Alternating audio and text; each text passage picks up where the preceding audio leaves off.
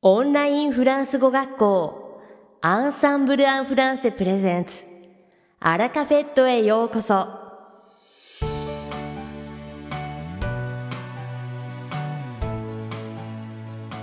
オンラインフランス語学校アンサンブル・アン・フランセプレゼンツアラカフェットへようこそ。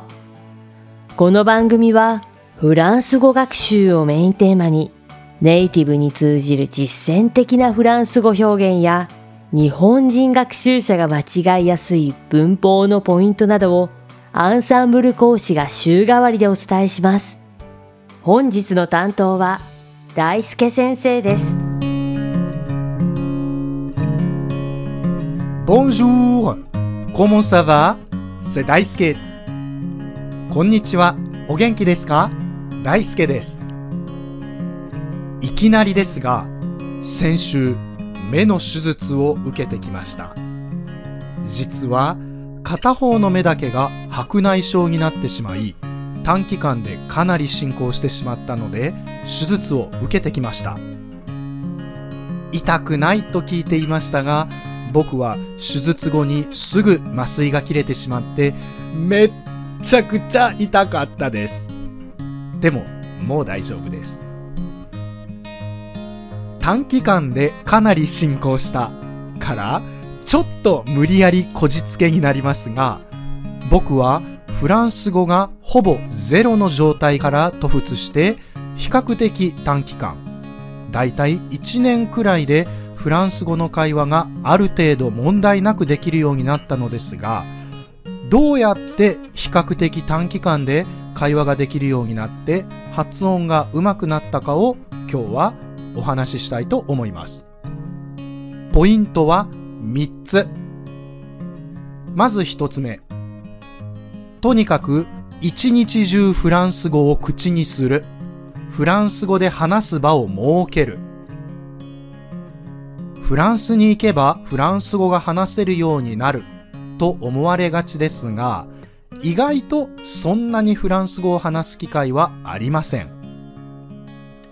仕事や学校で毎日フランス語を使っている場合は別ですが、そうではない場合は自分から進んでフランス語で話す機会を設けない限り、一言もフランス語を話さない日があるということもザラです。ですから、僕は1日最低10人とフランス語で会話をするという課題を自分に課しました。クリアできなければその分は翌日に持ち越しです。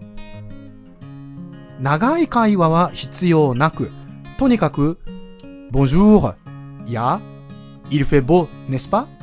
のような簡単な挨拶でもいいので、知らない人にでも自分から話しかけるようにしました。家にいるときは自分の行動を全部フランス語で言ったり、一人会話をしたりして極力フランス語を口にするという習慣をつけました。例えば、Alors, je vais me doucher. さあ、シャワー浴びよう。や、Je vais chercher mon pain. パン買いに行こう。Quel temps fait-il? Euh, il fait beau. 天気どう？うーん、いい天気だよ。こんな感じです。旗から見たら、ちょっと変な人ですが、フランス語を口にするというのが目的なのでお構いなしです。これなら、周りにフランス人がいなくてフランス語を話す機会がないという人でも今からでもできますよね。間違ってもいいので、とにかく思いついたことをフランス語でぜひ言ってみてください。ポイント二つ目。フランス人の言っていることをそのまま真似する。完全コピーする。表情や仕草、イントネーションなど全部真似してほぼ同じように言えるまで練習しました。僕はフランス映画が好きなので映画のセリフを真似したり、あとは電車のアナウンスを真似したりしました。Attention à la marche en descendant du train 日本語では降車時には足元にお気をつけください。など聞こえてくるほぼすべてのアナウンスを真似することが好きでした。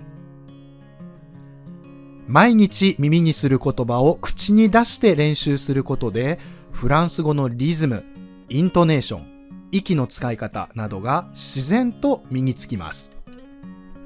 携帯電話の留守電のアナウンスも自分で吹き込みました。フランスでは留守電のアナウンスを自分の名前の部分だけ録音できたり、また全部自分で録音することができます。僕は Bonjour, vous êtes sur le répondeur de Daisuke. Je ne suis pas disponible pour le moment. Veuillez laisser votre message après le signal sonore. Merci. 日本語にすると、はい、大輔の留守番電話です。ただいま電話に出ることができません。発信音の後にメッセージを残してください。と、録音しました。フランス語の文章は友人に作成してもらい、その後50回くらい練習して、録音も20回ぐらいやり直しました。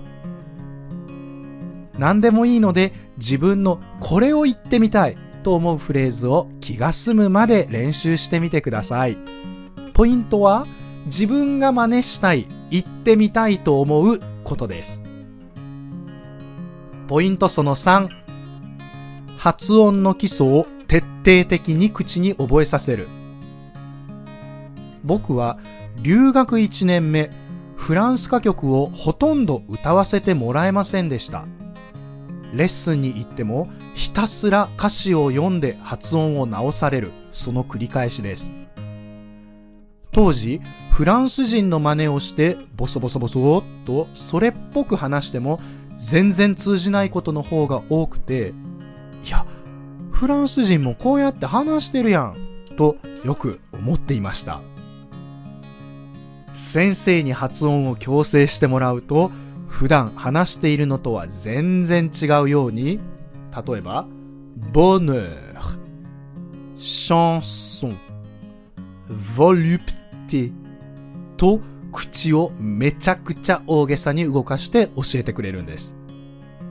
いや、フランス人ってそんな風に普段話してる？と思いながらも、すごく発音には厳しい先生だったので、一生懸命真似をして、本当にこれが役に立つのか不安になりながらもひたすら続けていました。すると、いつの間にか口が自然とその形、筋肉の使い方、息の使い方を覚えて、話すときにいちいち発音に気をつけなくてもスムーズに発音ができるようになりました。フランス人の子供が一生懸命口を動かして喋っているのと同じ感じですね。さあ、会話と発音に絞って話しましたが、もちろん文法が必要ないということではありませんから、同時進行で文法も勉強した方がいいのは言うまでもありません。今回お話しした僕やアンサンブルスタッフの学習方法などについては、アンサンブルが配信している情報サイト、フランス365の記事にも書いていますので、興味がある人はぜひ読んでみてください。アルファベットで F, R, A, N, C, E フランス365は数字で検索してみてください。また、僕、私はこういう方法で学習したよというおすすめの学習法などがあれば、ぜひコメント欄で教えてくださいね。さて、本日のアラカフェットは2部構成でお届けします。第1部は僕、大輔がお届けするフランス語レッスンです。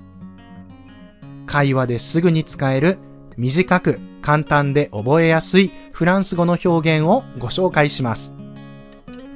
そして第2部は10月末よりレッスンを開始された和美先生をご紹介します。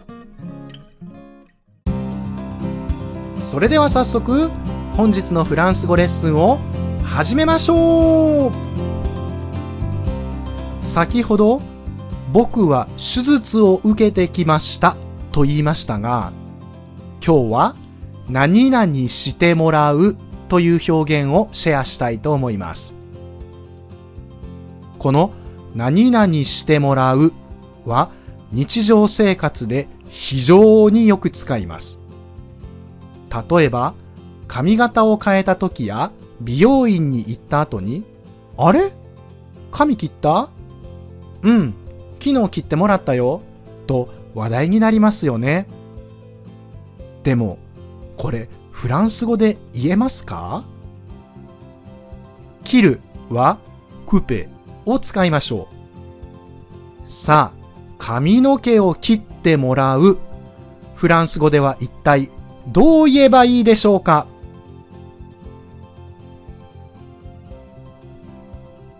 正解は Je me fais couper les cheveux.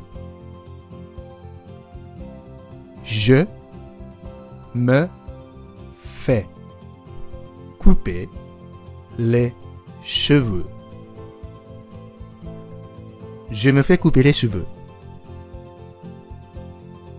直訳すると、私は私を髪の毛を切らせるとなります。これ全体で、私は髪の毛を切ってもらうです。私という意味の je。私を私にという意味の再起代名詞 m。する、作るという意味の動詞 faire。切るという意味の動詞 couper。髪の毛という意味の les cheveux でできています。なんだかややこしい言い方ですよね。さあ、では少し詳しく文法を確認していきましょう。もしこれを Je coupe les cheveux とそのまま言ってしまうと私は誰かの髪の毛を切る。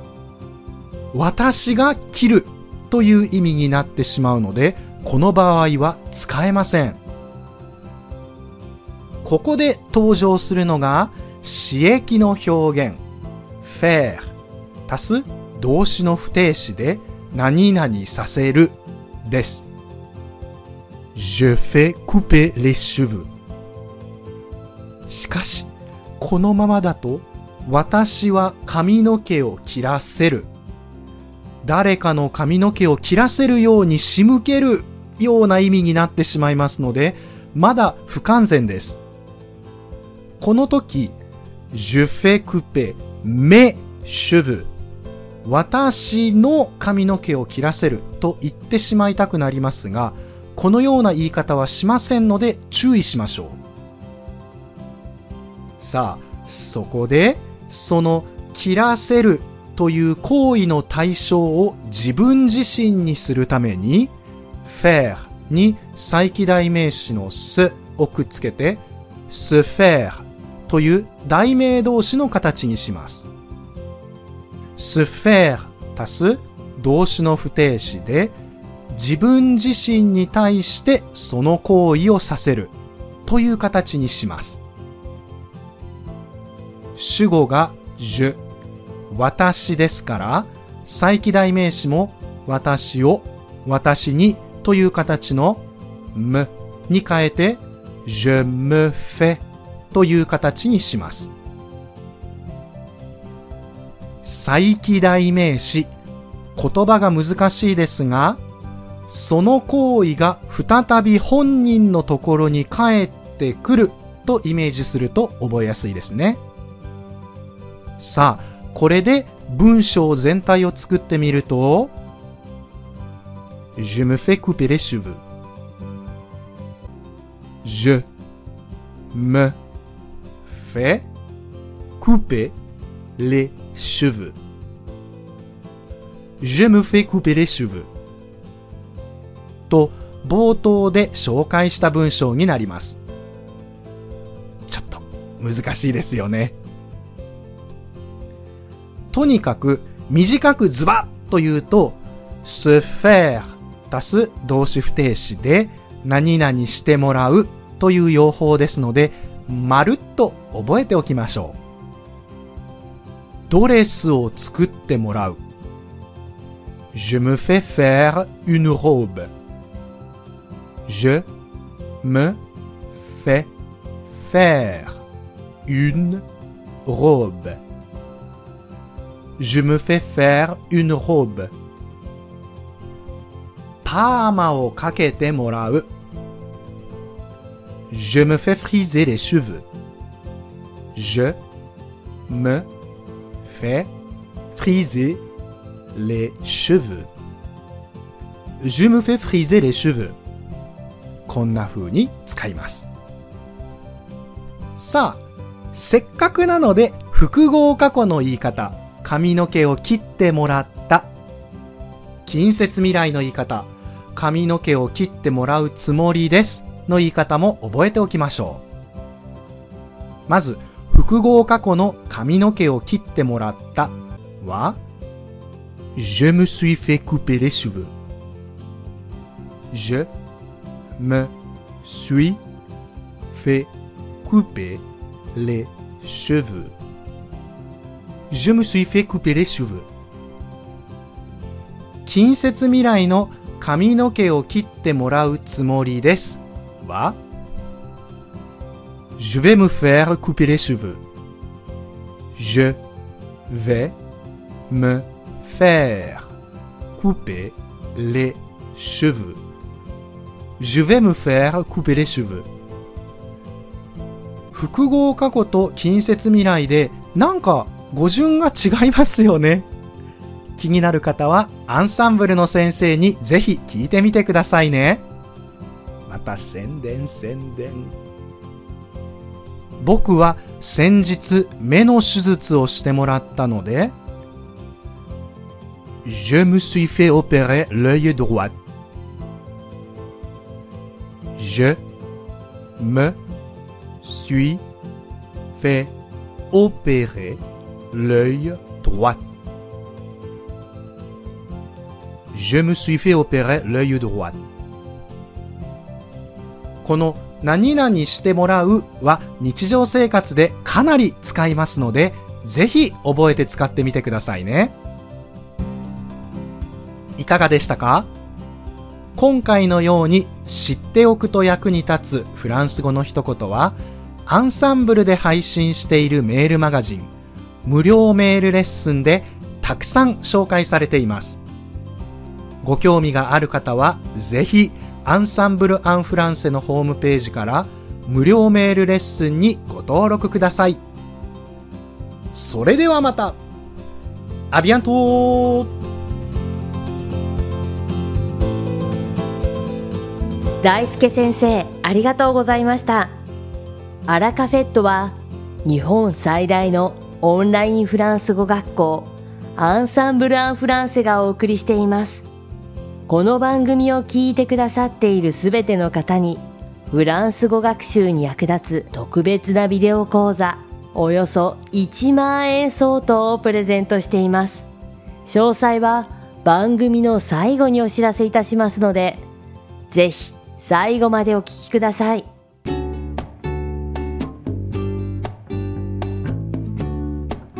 続きまして番組の第2部はアンサンブルスタッフのよしこがお届けします。今回は10月末よりレッスンを開始されました和美先生をご紹介します。日本語とフランス語をどちらも母語として話される和美先生は柔らかな物腰で落ち着いた雰囲気の素敵な先生です。日本語とフランス語に加え英語も話されるマルチリンガルな和美先生。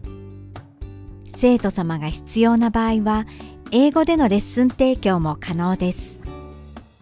日本とフランス両方の文化をベースに持っていらっしゃいますので日本人が伝えたいと思う文化や思いなどをフランス語で表現することのお手伝いができます。また日本人が間違いやすいポイントなども的確に指導することができます実際にレッスンを受講された生徒様からは緊張することなく安心してレッスンを受けられた気兼ねなく受講できたので、フランス語に自信がついた、との感想をいただいております。スポーツと読書が大好き。そんな文武両道の和美先生のレッスンをぜひご受講ください。